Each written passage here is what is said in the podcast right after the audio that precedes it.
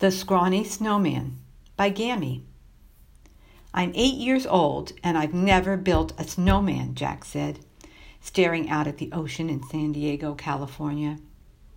His sister Peggy began collecting pebbles dug from the sand. If we lived in Maine or Alaska, we would have built millions by now, she said. All we can make here are sandmen. The two shoveled mounds of sand and patted them into three round circles on top of each other. Remember the last sandman we built? Seashells for eyes, four pebbles for a mouth, a nose from a wooden spoon we found near a snack stand, and long hair made from seaweed. Yeah, and we placed Dad's blue cap from the taco shop on his head. Terrible, they both yelled. Not one of our sandmen came alive, after we finished them. No magic. Not like snowmen in the movies. I guess it's just not the same, said Jack after finishing their brown sandman. A few days later, Dad announced, This weekend we're going to the snow. I have a new friend who owns a cabin on top of a mountain. We'll need to find our winter coats. Mom climbed the stairs to the attic to find our boots and coats and gloves. Even though it is winter in San Diego, you almost never need a warm coat. On the way to the cabin, Peggy and Jack needed only their t shirts and jeans in the car, but they still sang all the snowman songs they knew. As the car began to climb higher, Jack and Peggy began to feel chilly. Ooh, a shiver made Peggy grab her coat and gloves.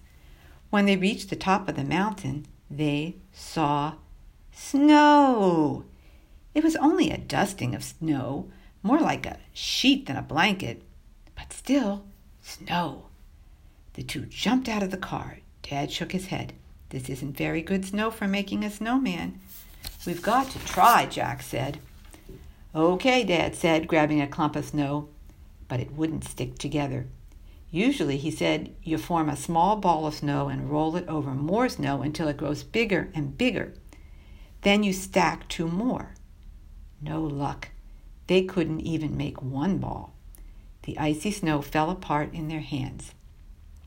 Jack would grab a handful of snow and try many different ways to mold it, squeezing it hard, massaging it gently. Hmm. Nothing worked.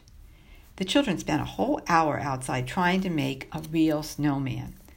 The best they could create was a scrawny little snowman the size of a coffee cup. It had two eyes made out of little leaves and two twigs for arms. It looked as if it hadn't eaten for months. Oh my, Jack and Peggy sighed with disappointment. He is really cute, though, thought Peggy. I love him. Let's make a few snow angels before we go inside, said Jack. They laid on the ground with their backs touching the snow. Swish, swish, swish, they slid their arms up and down on the snow and then rose up well, at least the angels look pretty good, said Jack. Let's go inside now. That night the family played card games next to the fire, and in the morning they left the mountain for home. What they didn't see as they pulled away was the magical glow inside the scrawny snowman. For he always wanted to be a snowman as much as Jack and Peggy wanted to build one.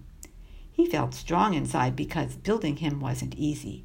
It took effort it took love. As the winter wore on, Scrawny the Snowman, as he was called, had many friends. All of them were bigger snowmen with carrot noses, and some with fancy wool scarves around their necks. But Scrawny was considered to be the best snowman because he was made from the least and wanted the most. The end.